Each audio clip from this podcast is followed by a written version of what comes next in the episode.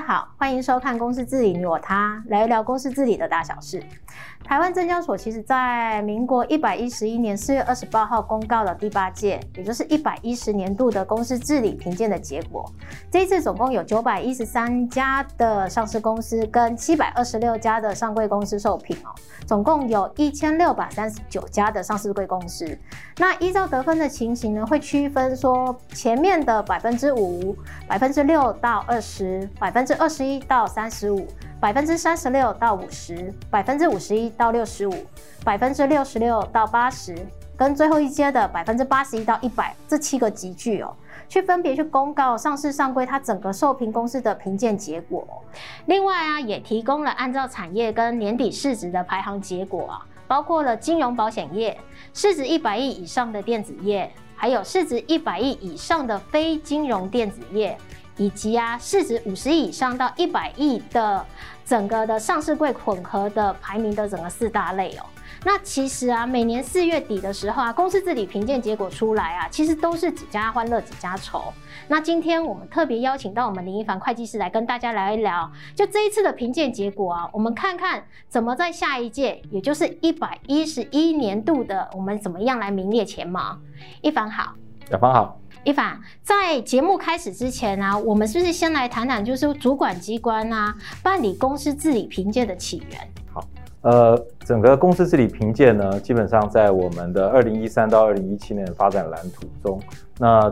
金管会呢，基本上就为了推动呃整个资本市场的上市柜公司来实施公司治理呢，也让大家了解每家上市公司在发展公司治理的这一个程度，于是开始了推动了公司治理评鉴。那么公司治理评鉴办到现在第八届，从第一届到现在呢，它逐年的去去提供不同的排名以及修正的提醒。那主要的目的呢，就是希望透过比较，呃，让上市柜公司在公司治理上面呢有一个公开客观的一个衡量，那引引导大家能够去做良性竞争，啊，让促使呢让公司呢愿意去改善他自己的公司治理。那走到今天八届过去了。啊，我以我自己的观察，事实上多数的公司，包含董事会、包含董事会的成员、包含外部的投资人，事实上在很多地方，大家对公司治理评鉴已经是呃非常的这个习惯，每年要观察这个公司治理评鉴啊，而且也因为这样的评鉴的普及，也让公司跟是各界大众呢也非常重视整个公司治理。可以说，公司治理评鉴的题目，等于是逐步的引导我们的上市柜公司，慢慢的把这些我们期待大家要落实的这个良好的制度呢，呃，逐一的落实下来。明白哦，其实啊，公司治理评鉴其实也等于是说，我们主管机关透过一个具体的量化的一些指标啊，其实让我们这些上市柜公司，其实在针对怎么提升我们的公司治理，其实有所遵循哦。那我们也可以观察哦，其实这个第八届啊，公司治理百分之前五的上市贵公司啊，总共有四十六家的上市公司，然后上柜公司总共有三十六家。那我们可以观察哦，就是我们现在这个手板上看到了这红色的部分啊，其实就是。连续八届评鉴结果都名列百分之前五的上市贵公司，然后我们发现其实只有九家上市公司跟十家上柜公司哦，其实看得出来，就是公司治理评鉴啊，其实你要名列前茅，其实是相当竞争的。那我们也都知道，就是说刚刚其实一凡有提到，主管机关它其实。这么积极的去推动永续发展蓝图，其实先透过列入治理评鉴的指标啊，先鼓励上市贵公司，其实你是主动去改善它，那你在治理评鉴其实会得到很好的成绩哦。那最后其实它会透过修法，也就是它最后透过强制呢，哎，你修法完成，你一定要去落实公司治理的一个强化的目标啊。就这几年啊，主管机关搭配，其实刚刚一凡有提到了公司治理三点零的这个目标啊，那我们想请教，就是说一凡你的观察是什么？怎么呢？好，那我想先停在这个画面哈，我们大概简单的先从整个分布，我们可以有几个观察的重点哦。大家可以观察到哈，在四十六家跟三十六家中呢，大概都分别有九家到十家哈，连续八年都是在前百分之五。那各位可以注意到哈，这些能够落实在前百分之五，它基本上它的董事会结构，它提供这些英文报告、提供社会责任报告的的这个标准呢，实际上都是。长期性的这个呢是要执行到这些事情。那另外呢，在这个群体之中呢，大概每年也有百分之四分之一左右的公司每年呢都会去做更换。啊，所以就代表说这个竞争其实是激烈的。啊，常常现在很多大家在做的事情，到隔一年，全部的人都在实行了，那大家也必须要再去去看自己在什么地方可以去做加强。那从这几年我们推动的指标来看呢，不外乎几个。第一个，因为呃主管机关都有个目标，希望长期要强制设置审计委员会啊，在两年后这个通通都要落落地了。在强制设置前，它就有一大段的时期去鼓励大家来设置这个审计委员会自愿。好，所以目前为止这个的普及率已经将近快九成了。好，那在两年后这个会全部实施。那另外呢，在股东会三十日前要上传。中英文的这个议事手册、开会通知，股东会七日前呢要上传这个英文的年报。各位可以看到，相较相对于这个一百零八年度来讲，一百零九年度也有不少的进步了哈。那可以预想呢，未来如果你的评鉴呢要能够在名列在前茅，哦，不要落在五十分以下，这些的项目呢大概都不能够不能够有失分，分因为你一失分，大概你的成绩就是在后半段。对。那如果你是想要再往前半段呢，我们这边还有在标定了两个哈，第一个就是二月底前申报这个年报跟编制企业社会责任。其实这两个东西呢，分别会在一百一十二年呢，会对大部分的公司以上呢都要强制适用。好，那在适用之前呢，我们都会鼓励大家提前一年到两年，你来做这件事情，你其实比较有机会在这个项目去得分哈。而且在今年呢，尤其像今年这两个项目，除了原本的分数以外，都还可以在总分有加分的一个成绩。哈，所以我们可以看到，目前今年也只有百分之十一的上市柜的比重呢，在二月底前公告。好，那明年如果这个比例可以再提高，你大概很容易就可以在在分数中呢，可以获得比较好的一个成绩。一样，社会责任的报告目前已经有三十四个百分之三十四的公司已经实施了。那如果在明后年，你也是在属于强制要实施，提早一年去做准备，实际上去公告这个数字，你的分数呢，也可以再往前。明白哦，其实刚刚哦，一凡也有讲到，其实配合整个公司治理三点零永续发展蓝图啊，一百一十二年的时候啊，刚刚提到就是说实收资本额一百亿以上的上市贵公司啊，其实必须要在年度终了后的七十五天以内呢，去公告前一年度经会计师查核签证的年度财核报告，也就是刚刚我们讲到的这个指标二哦，那。基本上法令规定呢是七十五天以前，那公司治理评鉴刚好提到，就是二月底的话，也就是说再足足再往前提前了十五天哦。如果说你有去公告你年年度财务报告的话，其实在一百一十一年度来讲，其实。呃，上市贵公司其实只有百分之十一以上的公司有达到哦。那在明年的话，其实这个东西可以作为大家考虑争取加分的项目之一哦。那另外刚刚有提到，就是说实收资本额二十以上的上市贵公司啊，要去编制永续报告书。在去年的话，我们这边提到了，去年的它的指标其实是讲说企业社会责任报告书哦。那因为已经修法了，所以已经正式修法成永续报告书。那我们刚才也提供了，就是说永续报告书其其实它的编制也要参考 TCFD，就是国际的一些标准哦，SASB 去揭露，其实这些都是刚刚我们提到说一百一十二年要适用的新法哦。那我们希望就是说，那一凡是不是针对整个具体来讲，就这两个指标，在整个第九届的公司治理评鉴呢，我们是不是谈一谈，就是说这个到底要怎么样协助大家争取分数哦？好，呃，就像刚刚我也跟大家也说明的哈，事实上能够。能够提早公告，这个事实上在今年是一个蛮多，因为刚只有十一个百分之十一的公司现在做到嘛，好。对。那各位可以看到啊，其实这两个题目它分别都是属于加重给分跟分级给分，好。那按照我们现在的指标呢，在在第九届里头呢，事实上加重的题型跟分级给分的题型都比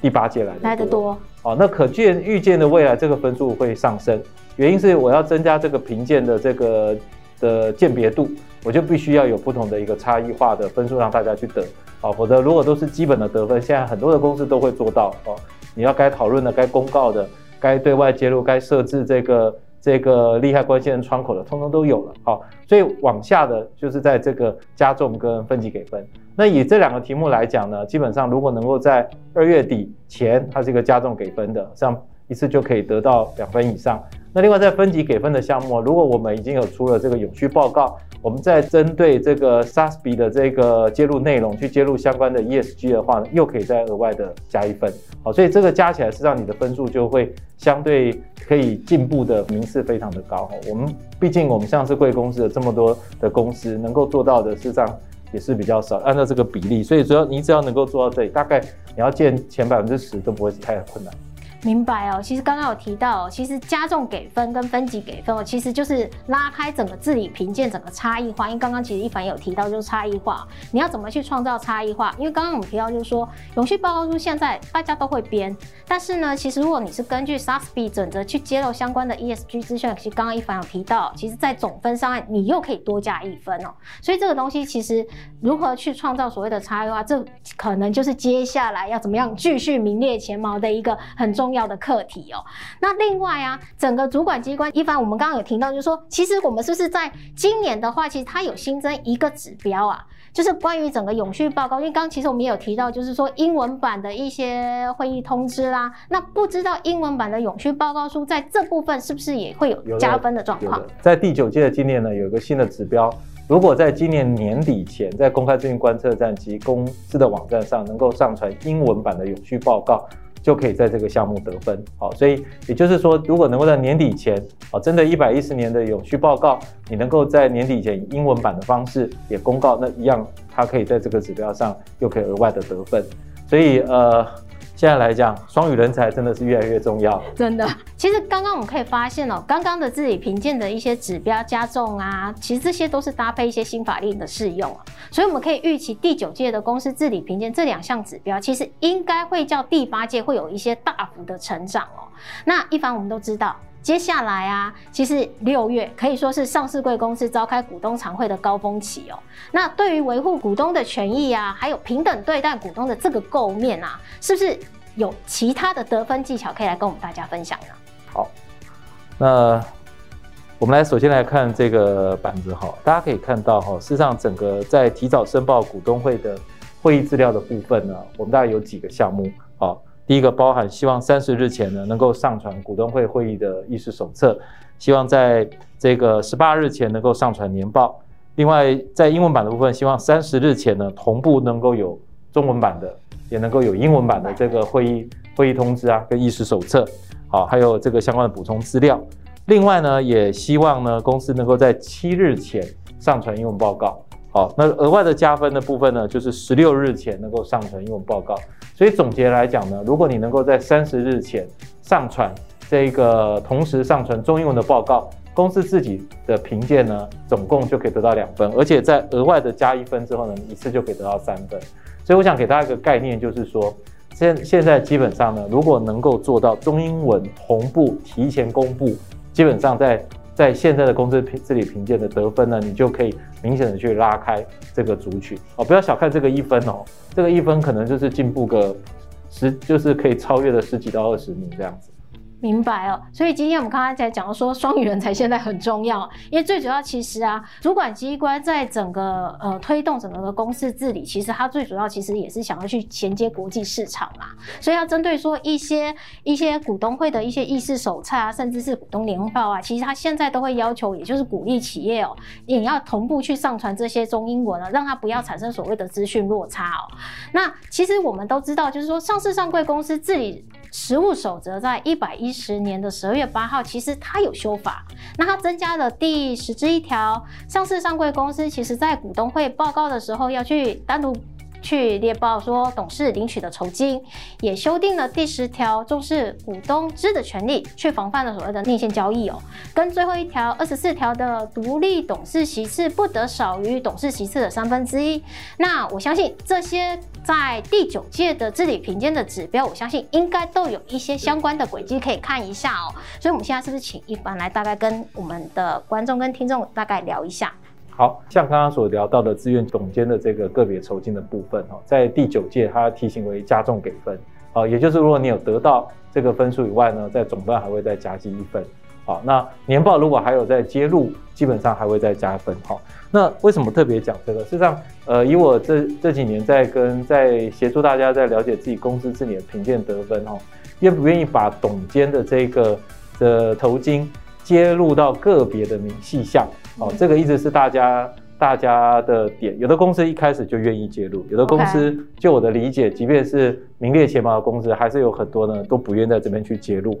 那有可能他也有一些，他有一些其他的考量啊，包含中间的差异，包含中间的金额等等。好，所以如果你在这个里头呢，你公司的董监会已经有一个制度化，你也是一个可以公开的中人，我们都鼓励大家在今在今年开始呢，你可以做到在常会单独提案报告案，而这个报告案内容呢，揭露的内容跟你的年报一样，而且都含到个别的酬金的细项，好，这个部分呢，都可以让你的分数明显的拉开来。就我的理解，这前百分之五还是有些公司实际上在这一点很难跨越。那如果你能够跨越这一点，啊，事实上你可以有就可以很好的收获。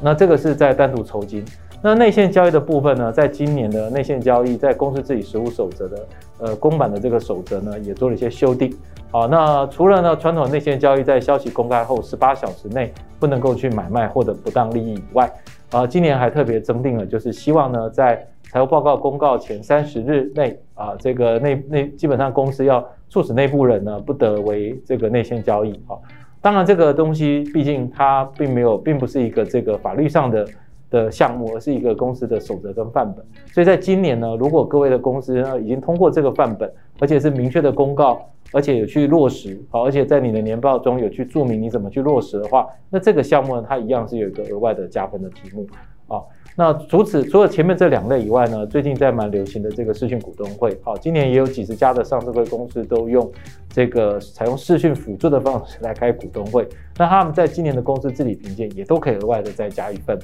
啊，那在主管机关的宣导文件，我们可以看到，如果今年有重大投资在这个绿色有关的，比如说重大的投资在这个这个再生能源的电厂类，你其实都可以列为额外加分的项目。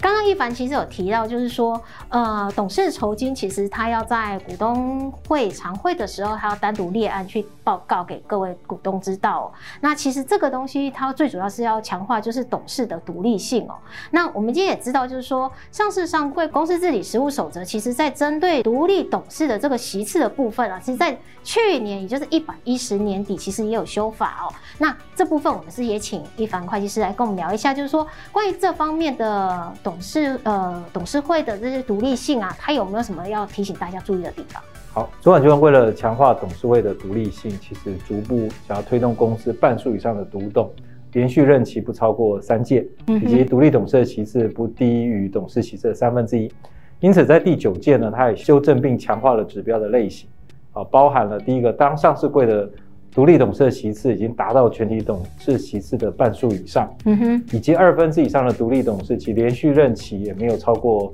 三届时，除了原本的指标可以得两分以外，额外总分还可以再加一分。这个呢，也是提醒大家可以利用这今年在接下来的这个选举的过程中呢，也有机会再持续去强化公司的这个独立性，并且获得相关的这个分数。对，所以啊，基本上，因为其实大家都知道，说股股东常会，其实常常看到议案，其实呃，董事其实可能任期届满，可能要改选。那我觉得这部分的资讯，其实大家也可以纳入考量，然后提早安排哦。那其实透过刚刚一凡的分享，也就是说，第九届公司治理评鉴的指标，很多其实都是跟接下来一百一十二年要适用的新法有关哦，包括实收资本百亿以上的上市柜公司，你要提前公告财务报告；那二十亿以上的公司，你要编。是永续报告书，那最好去参考国际准则 SASB 跟 TCFD 去揭露一下，就是说，其实现在大家都很关心的，就是气候变迁，它对于公司的一些具体的一些应应措施哦。那一百一十年十二月修订的上市上规公司治理实务准则啊，也在我们第九届的公司治理评鉴也增加指标，去鼓励上市贵公司要自我去落实公司治理的一些制度哦。那其他像是公开发行公司建立内部控制处理准则，也增加了第九之一条哦，关于自动安全风险的管理哦。那他也鼓励就是说，上市上柜公司，如果你导入了国际治安管理标准。并且取得第三方认证的话，其实在这部分呢、你只要符合上面的指标，其实总分就是再加一分哦。所以其实我们可以观察到，就是说在第九届公司治理评鉴指标，其实你要如果去把整个分数拉开，其实就是提前适用，因为这些法令其实在一百一十二年适用，但是因为你一百一十一年的公司治理评鉴，其实就是如果你。符合的话，其实就等于提前试用一年啦。所以其实我觉得这部分的话，可以给我们的观众跟听众做参考，作为说如何在第九届治理评鉴名列前茅的一个准备哦。那一凡，很快的，我们公司治理你我他就要迈入第十二集了。那过去一年我们谈了很多，包括了公司治理三点零，那资金待遇的实务啦，碳治理、内线交易跟诚信经营管理。那这些其实都是大家在这一年啊，过去一年大家关心的议题哦。那即将作为开播满周年啊，我在想想说，你还有什么大家关心的压箱宝还没有拿出来跟大家讨论呢？呃。其实最近大家也知道，最近的资本市场也在经历这个这个很多的震荡，实际上股价也都从高峰慢慢回落。而接下来大家就会面临到在来年如何去成长。那么透过并购成长呢，我想各位可以预期，在未来的这十二个月到二十四个月会经常的开始发生，因为我想价格也合理，大家也需要也碰到成长瓶颈，也需要透过这个机会去创造。所以我们在下一集呢，我们就可以请到了我们并购交易的这个法律权威杨敬贤杨律师来跟我们聊一聊整个企业并购过程中的一些关键心法。明白。所以啊，如果大家对于整个并购话题啊有兴趣的观众跟听众，欢迎持续关注我们的公司治理你我他。我们下集见。